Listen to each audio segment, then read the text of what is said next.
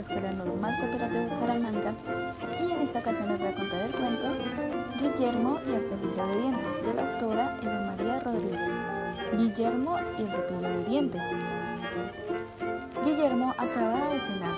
Se había quedado embobado mirando el cepillo de dientes. ¿A quién se le había ocurrido la idea de hacer un objeto así? ¿Cómo se limpiarían los dientes antes de que se inventaran?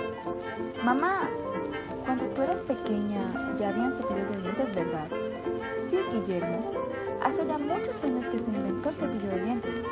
Parece ser que el origen del primer cepillo de dientes comercial surgió de una fábrica, un tal William Adams, en el año 1770 mientras estaba en la cárcel.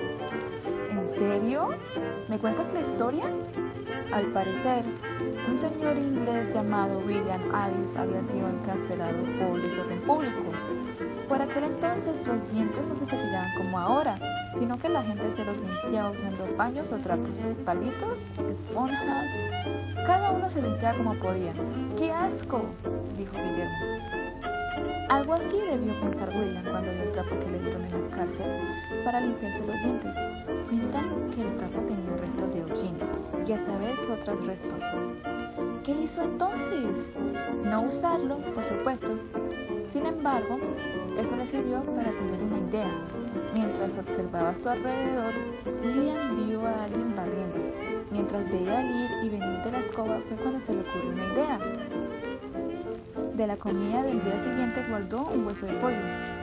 A uno de los guardias lo convenció para que le diera unas cerdas que son pelos de animales, como las crines de caballo.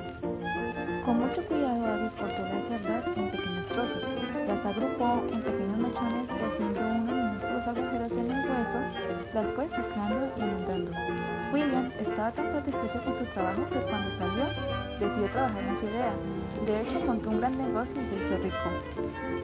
Pero mamá, lo de usar pelos de animales para limpiarse los dientes no suena muy higiénico. No lo era. De hecho, ya se sabía que algunas cerdas, como las que se preparaban con crines de caballo, podían provocar enfermedades bucales.